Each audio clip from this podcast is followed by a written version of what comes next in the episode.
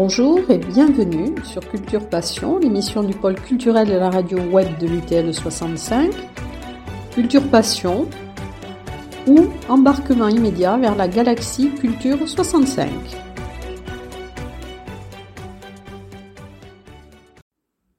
Bonjour chers auditeurs de Culture Passion. Vous allez pouvoir dans quelques instants écouter l'interview accordée par Jean-François Zigel à la suite de sa conférence à la médiathèque de Lourdes dans le cadre du Festival de musique sacrée de Lourdes. Euh, vous allez entendre euh, avant, au milieu et à la fin de l'interview des enregistrements que j'ai réalisés donc euh, pendant qu'il improvisait sur le, le film le roi des rois de Cécile B2000, dont ce sont euh, des extraits de son improvisation. Je vous laisse écouter ces morceaux et je vous laisse écouter son interview.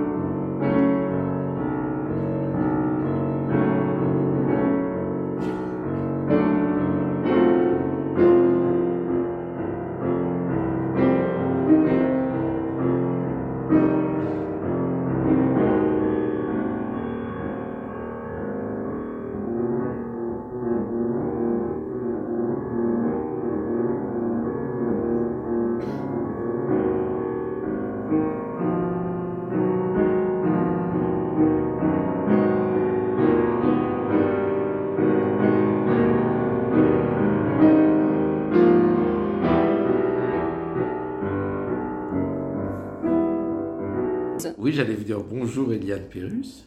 Merci. Alors je suis heureuse de vous accueillir dans Culture Passion euh, et d'être euh, dans les Hautes-Pyrénées, alors d'avoir pu assister aussi à la conférence que vous avez donnée dans le cadre du Festival de musique sacrée, donc qui est présidé par euh, Arnaud Penet.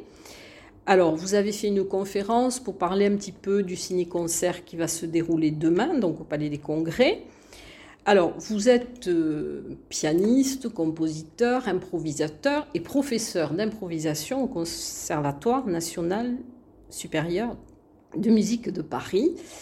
Euh, c'est vous qui avez créé cette classe d'improvisation. Pourquoi n'y avait-il pas avant de classe d'improvisation au conservatoire? Ben, C'est une bonne question. Il y en a toujours eu une pour l'orgue. Hein, la tradition d'improvisation à l'orgue ne s'est jamais interrompue. Mais effectivement, il n'y avait, jamais eu d'enseignement de l'improvisation au piano. Pourtant, l'improvisation au piano a vraiment été au cœur de l'histoire de la musique classique. On voit bien qu'il y avait peu de concerts au 18e sans improvisation. Même, vous savez, le fameux concert un peu mythique du 22 décembre 1808. Je ne sais pas si vous y étiez, Eliane. Non, je sens que. Non, je ne crois pas. Vous aviez piscine ce jour-là Non, non plus. Eh bien, moi non plus, non, c'est vrai. Concert où les Viennois ont pu entendre pour la première fois la cinquième et la sixième symphonie euh, de, que venait de composer Beethoven. Eh bien, il y a tout de même une demi-heure d'improvisation. On met un piano sur la scène et Beethoven improvise. Et hum, tous les grands compositeurs de l'époque se font connaître par leur talent d'improvisateur. Donc l'improvisation au piano est vraiment un, un visage euh, au cœur de la musique classique pendant très longtemps.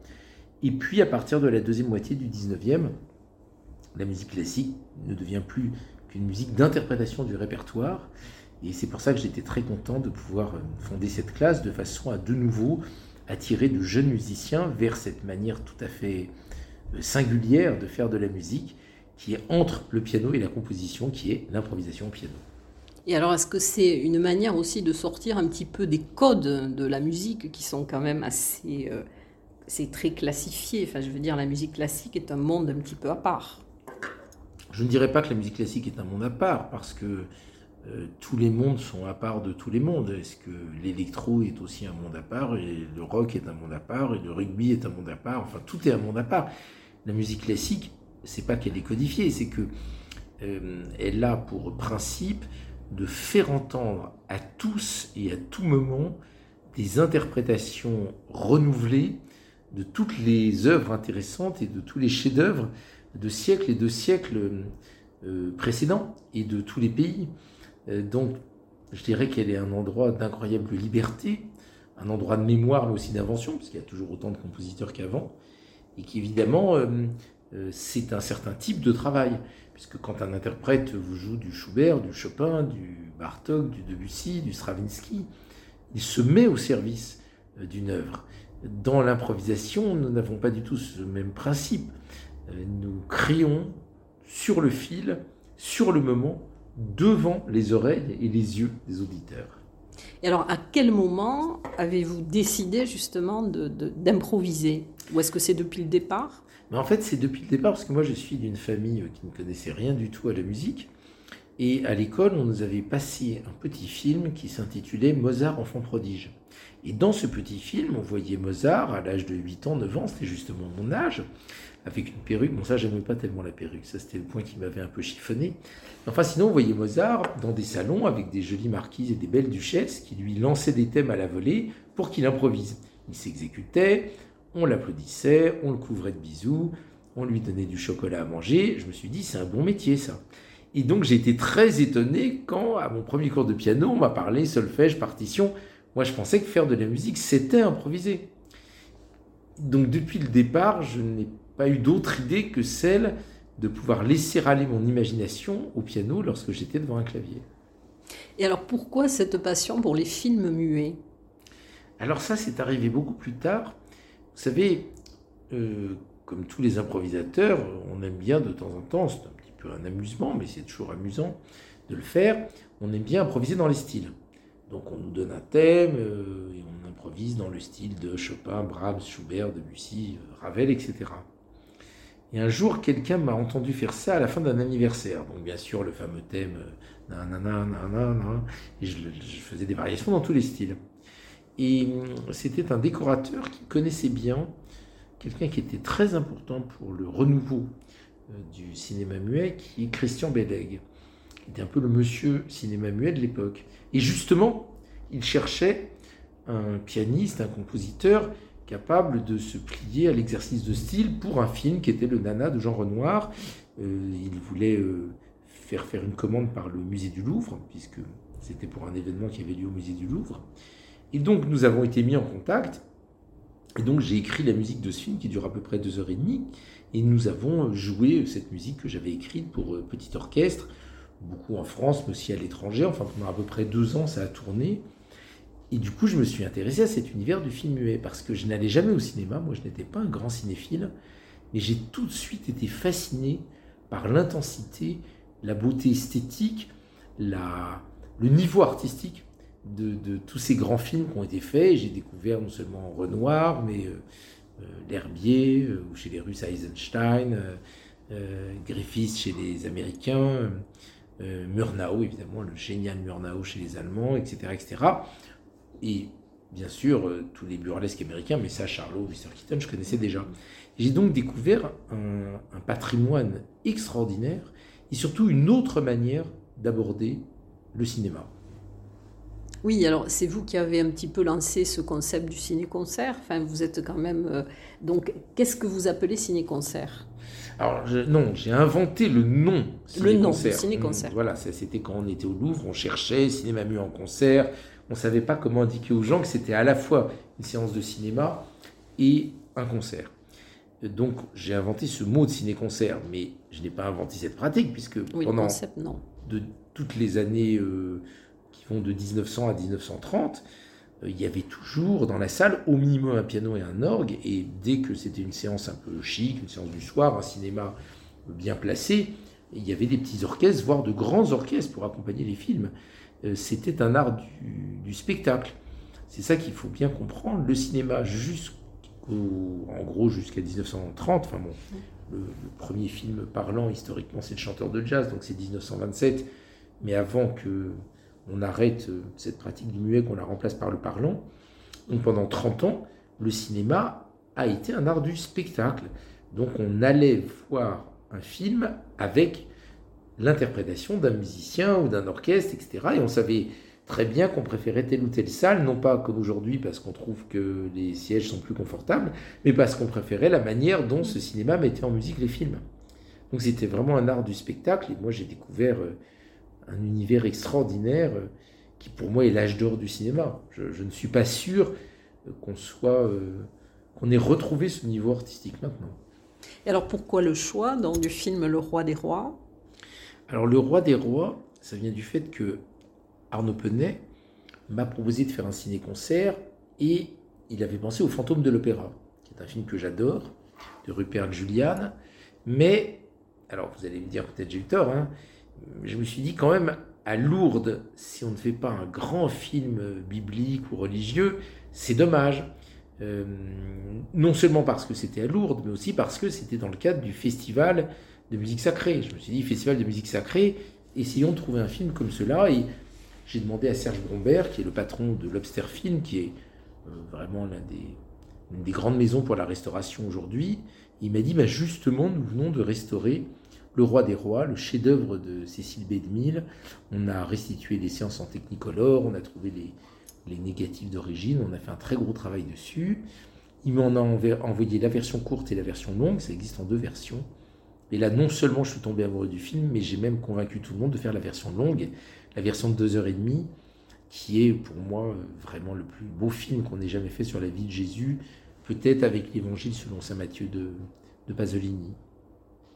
Alors tout à l'heure, vous expliquiez dans votre conférence aussi qu'il y avait plusieurs versions pour les films une version pour Paris, une version pour la province, une version internationale Alors ça, ça arrivait beaucoup, oui.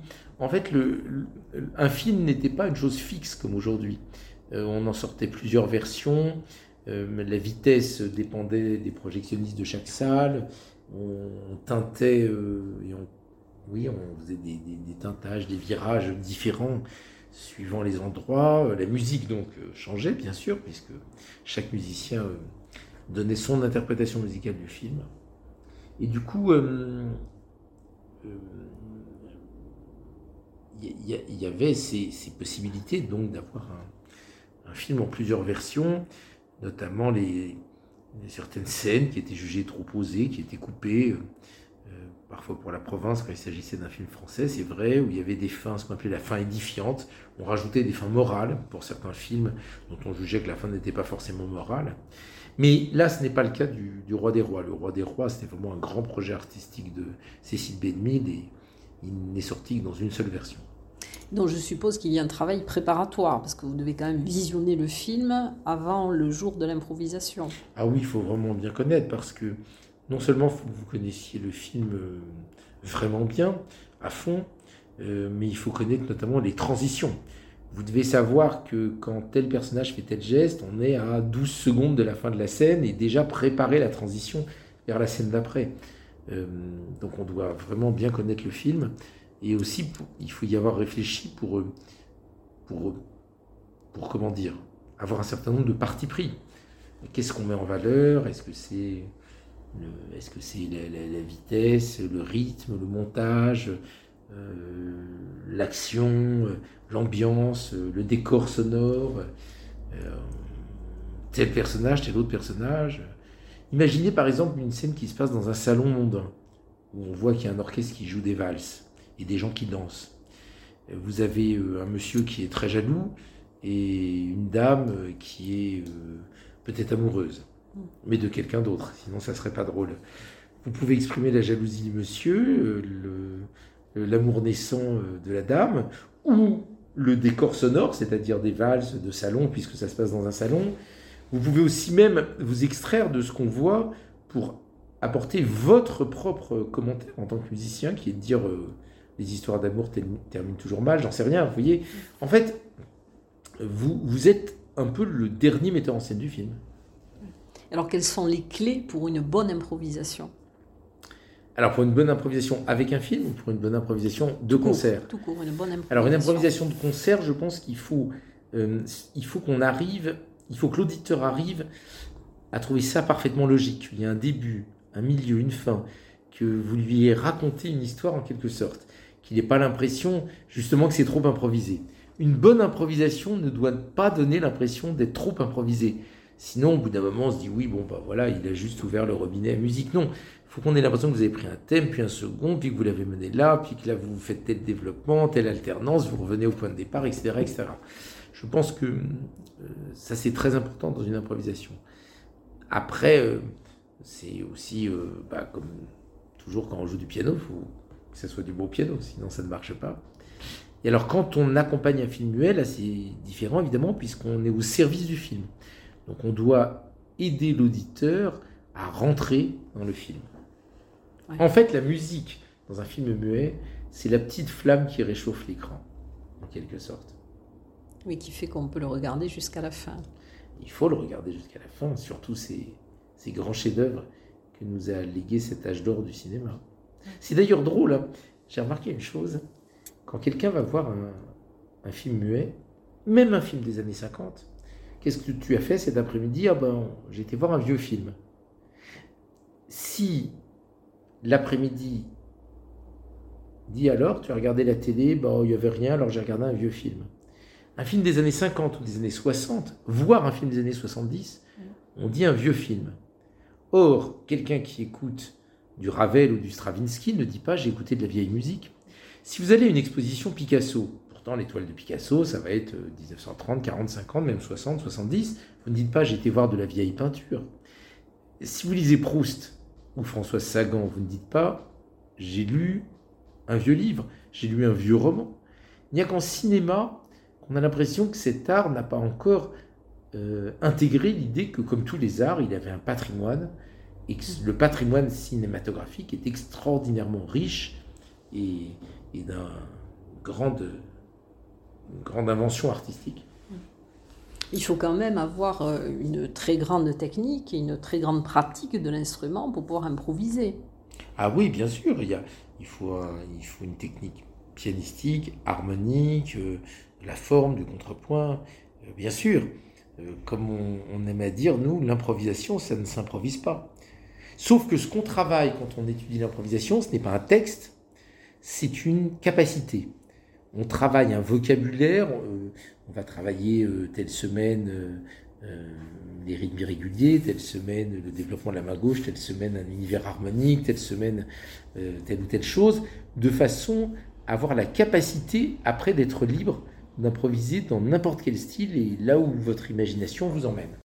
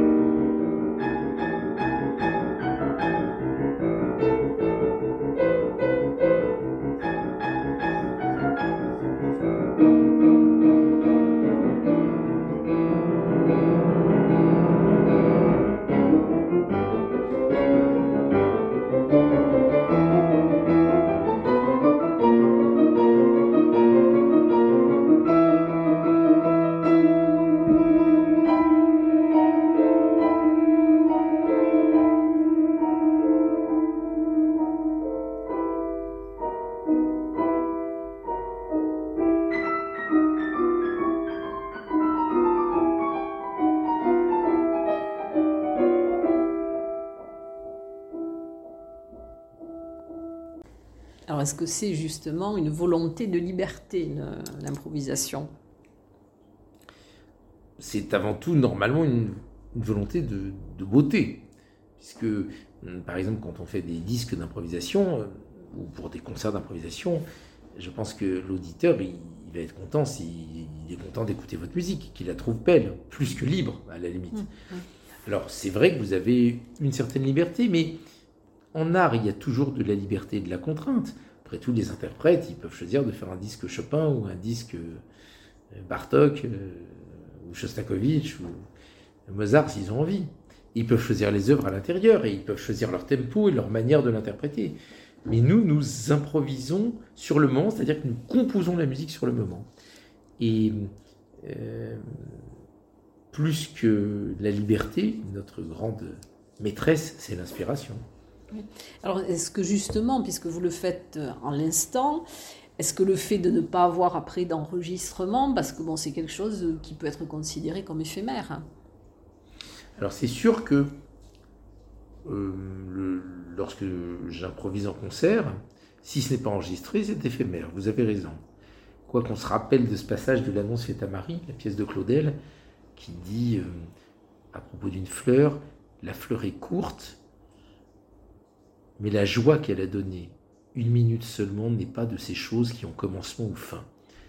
C'est-à-dire que l'émotion qu'on donne pendant euh, un concert ou un ciné-concert, elle va demeurer. D'autre part, nous faisons des... Moi, par exemple, je fais des concerts euh, tous les trois jours à peu près. Donc, on peut me suivre de concert en concert et euh, c'est un art que je travaille. le caractère éphémère, vous savez, si un violoniste vient jouer une sonate de Beethoven et que le concert n'est pas enregistré, son interprétation est éphémère aussi. Puis il ne vous a pas échappé, chère Eliane, que nous sommes nous-mêmes éphémères. Donc il faut bien accepter qu'on est là pour faire des moments de beauté qui ne vont pas forcément rester. Bien sûr, si vous composez une partition, par écrit, vous éditez la partition, elle est censée être moins éphémère. Quoique, imaginons que là je publie trois sonates pour piano. Qui va les acheter? Qui va les jouer? Qu'est-ce qui va en rester après ma mort? Peut-être moins que si je fais un magnifique disque d'improvisation qui va être partout sur Internet et qui va continuer à être écouté. On a un exemple célèbre, vous savez, c'est le fameux concert de Cologne, le Köln Concert de Keith Jarrett. On sait très bien non seulement que cet album a fait des millions et des millions de ventes, mais qu'il continue à être écouté. Je pense que dans 50 ans, bien après la mort de Keith Jarrett, on continuera d'écouter le Köln Concert. Et Jarrett a aussi euh, écrit des partitions, je ne suis pas sûr qu'on s'en souviendra. Donc de toute façon, maintenant qu'on peut enregistrer certains concerts, et que donc euh, on peut garder une mémoire des choses, l'improvisation est devenue une écriture. Regardez en jazz, toute l'histoire du jazz on la connaît. Il y a des gens qui vous disent j'adore Artatum. Or qu'est-ce qu'ils ont d'Artatum? Ils ont bien ces improvisations, mais elles ont été enregistrées. Donc l'enregistrement change beaucoup le statut de l'improvisation. Ça, c'est sûr que plus personne ne peut écouter les improvisations que faisaient Liszt, Mozart ou Beethoven. Alors, est-ce que votre euh, ressenti personnel ou votre état émotionnel au moment d'une improvisation peut modifier effectivement cette improvisation? Oui, bien sûr. Bien sûr, l'improvisation, il y a à la fois une logique, une logique de déduction qui nous vient des dix premières secondes. Vous voyez, dans les dix premières secondes, on arrive, on est libre, mais on va poser un thème, un rythme, une ambiance, un style, et il faut bien le suivre. C'est comme si vous improvisez une histoire euh, pour, par exemple, endormir un enfant. Si vous commencez par Il était une fois, il y a très très longtemps, dans un vieux château en haut de la montagne, un roi très vieux avec une grande barbe, ben, vous êtes obligé de suivre le début de votre histoire. Donc nous, nous avons une morale de la conséquence, voyez. Mais évidemment, l'état dans lequel on est, euh, euh, ce qu'on ressent, euh, l'instrument sur lequel on joue, l'acoustique, tout va modifier le fil de notre inspiration, bien sûr. Alors quand est-ce que vous pouvez dire que vous avez fait une bonne improvisation ou une mauvaise improvisation? Ben déjà, il faut se méfier des impressions euh, de sortie de scène. Parce que parfois, on dit Ah, c'était super ce que j'ai fait, parce qu'en fait, on s'est senti bien. Et parfois, on n'est pas content parce qu'on s'est senti euh, un peu oppressé, un peu le trac ou des choses comme ça. Mais quand les concerts sont enregistrés, on s'aperçoit que parfois ce qu'on a pensé être mauvais n'est pas si mauvais que ça, et que ce qu'on a pensé être bon, bah, on avait une certaine forme intérieure, mais le morceau n'est pas forcément réussi pour autant. Donc déjà, il faudrait réécouter. Bah, quand on écoute, on écoute ça comme une composition. Il faut qu'il y ait une ligne, il faut, qu'il faut que ça soit original, il faut que tout s'enchaîne bien. Faut... C'est pas, c'est comme on peut juger d'une composition comme on juge d'une composition. Alors, est-ce qu'il y a d'autres films sur lesquels vous aimeriez faire des improvisations? Ah oui, moi je suis toujours partant pour faire de, de nouveaux vous films. Vous parliez de Nosferatu Alors, Nosferatu, je le fais souvent. Les films de Murnau, je suis vraiment un spécialiste. Mmh. Hein. L'Aurore, Le Dernier des Hommes, Nosferatu, euh, City Girl, euh, euh, j'en oublie un, mais c'est pas grave, que je fais très très souvent, mais je ne sais pas pourquoi, il ne me revient pas. Faust, le Faust aussi. Donc ça, c'est des films que j'accompagne souvent. c'est peut-être ce que je fais le plus, les films de Murnau. Après, j'ai fait pas mal de Buster Keaton, parce que bon, ça plaît toujours beaucoup, bien sûr. Et puis le cinéma français, donc Renoir, L'Herbier, Epstein, Grémillon. Euh, voilà, moi je ne peux pas vous dire là qu'est-ce que j'aimerais accompagner parce que tout film intéressant me plaît. Et, justement, le fait que, grâce donc à Serge Bombert et à Arnaud Penet, on ait cette idée de, de, faire euh, ce, ce, roi des rois, c'est une expérience extraordinaire pour moi. C'est très inspirant, il est tellement beau, il est tellement intense ce film. Ça va être une première dans les Hautes-Pyrénées. Alors c'est oui, c'est une première à plus d'un titre. D'abord, c'est la première fois que je me produis à Lourdes. Et, c'est l'une des premières fois où on voit ce film projeté avec cette restauration.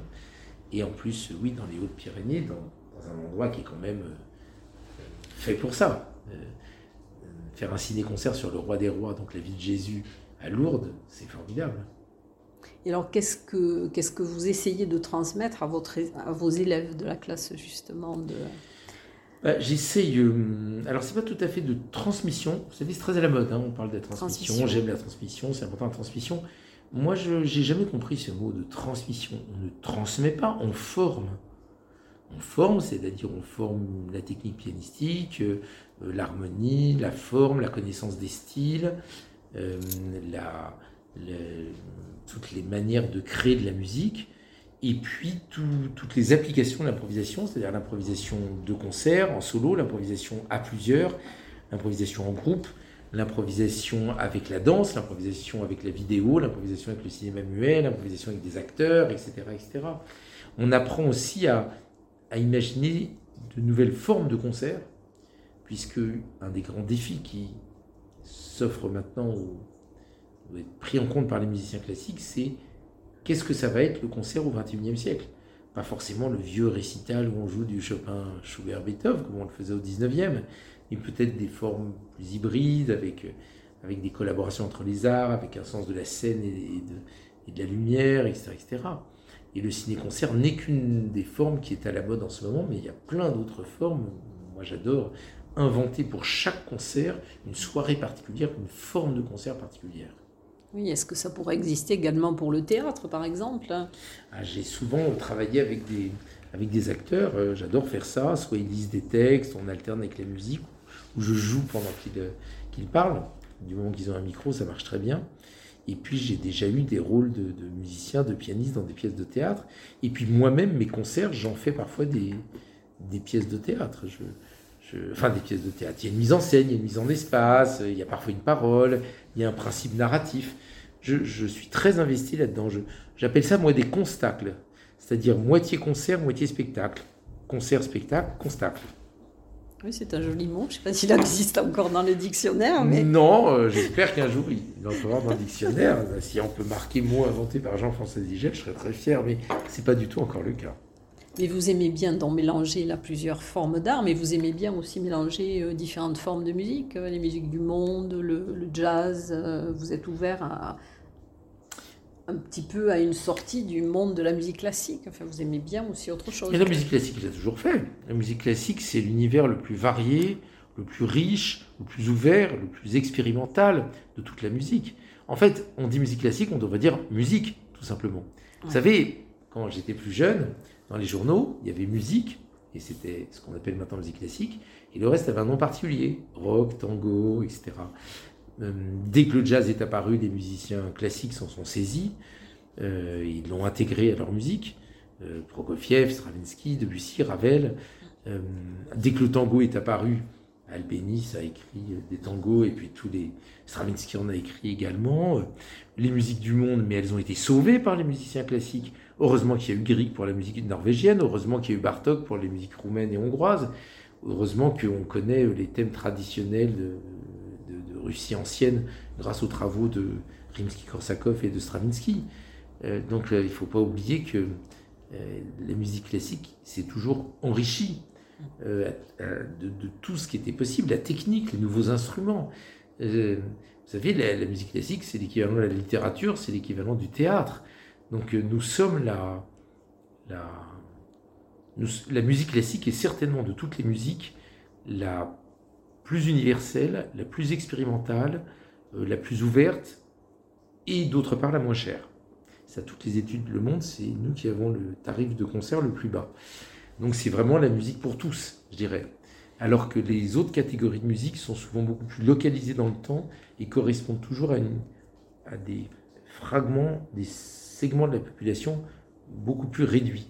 Je dis ça pour aller un peu contre le, le cliché, vous voyez, de la musique classique. Euh, euh, qui serait plus, plus académique ou plus élitiste, je crois exactement l'inverse.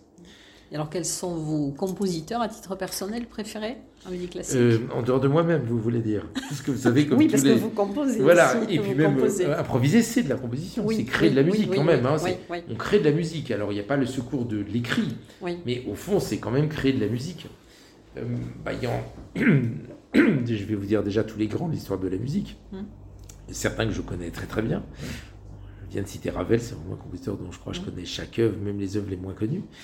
Mais il y a ceux que je découvre. Il n'y a pas longtemps, j'ai découvert un Allemand qui s'appelle Reinecke, qui est dans un style euh, qui est proche de celui de Brahms, et que je trouve absolument génial. Et puis, euh, voilà, il y a toutes les semaines des compositeurs que je découvre, et que j'aime, et que j'explore.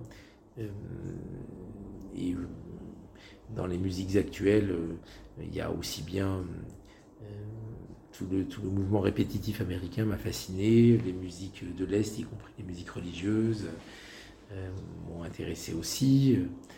Euh, tous mes collègues actuels, je vous en citerai pas un parce que je me fâchais avec tous les autres, mais j'aime beaucoup écouter leur musique et ça me nourrit beaucoup. Et puis effectivement le jazz, et puis tout un tas de musiques qui me nourrissent, qui me donnent des idées, qui me, en fait, moi, je suis un peu particulier. Comme je suis moi-même un créateur de musique, les musiques qui me plaisent le plus, c'est les musiques qui m'inspirent ou qui me donnent des idées. Euh, donc, euh, je suis toujours à l'affût de, de, cela parce que le trajet d'un musicien, c'est de toujours s'enrichir, de découvrir de nouvelles terres, de nouveaux terrains d'expression. Alors, quels sont vos projets immédiats? Alors, dans le domaine du ciné-concert, donc vous avez évoqué le Nosferatu de Murnau, euh, qui avait fait l'objet d'une musique que j'avais composée, qui était une commande de la Philharmonie de Paris. Et là, je vais le refaire euh, à, la Philharmonie du Luxembourg. Après, je suis à peu près en concert en solo tous les 2-3 jours. Parfois, le thème est libre, parfois j'improvise sur des standards classiques, Beethoven, Brahms, Bach. Parfois aussi, euh, j'improvise sur des thèmes locaux. Par exemple, il n'y a pas longtemps, j'étais à Dax et j'ai mis en musique la ville de Dax. Je suis arrivé la veille, j'ai visité tout ce que je pouvais visiter et j'ai imaginé 12 compositions qui représentent musicalement ce que j'avais vu à Dax. Sinon, je fais beaucoup de duos et de duels, même, on peut appeler ça, d'improvisation avec d'autres pianistes, Dan Tepfer, Thomas Enko, euh, André Manoukian. Euh, je, joue euh, avec le clarinettiste Michel Portal, avec le trompettiste Ibrahim Malouf. Voilà, on vient de faire un concert à la scène musicale, on va bientôt faire un concert à la Philharmonie également. Euh, je dois faire euh, un nouveau film de Murnau à la Cinémathèque, Le Dernier des Hommes, bientôt, Cinémathèque française, Cinémathèque de Paris, enfin, Cinémathèque française qui est à Paris. Euh, voilà, après, je, ne sais plus, il y a tellement de projets différents. j'aime la scène, j'aime être sur scène. on me demande souvent si j'ai le trac et je suis toujours obligé de répondre ce qui est la vérité, que j'ai le trac dans la vie, mais pas sur scène. La Seine, c'est l'endroit magique pour moi. C'est chez vous. Oui, exactement. C'est chez chez moi. Et ailleurs, euh, je ne suis qu'un étranger. Vous êtes de passage. Oui. En tout cas, merci euh, Jean-François Zigel pour, ce, pour cette interview, pour ce temps accordé. Et puis, ben, j'attends avec impatience donc votre création demain. Mais J'espère que ça vous plaira et j'espère que vous aimerez ce film, ce grand film de- du patrimoine cinématographique que vous l'aimerez autant que je, que je vais découvrir, que je vais découvrir. Mais je l'ai découvert moi-même il n'y a pas très longtemps, vous savez. Merci beaucoup. À bientôt.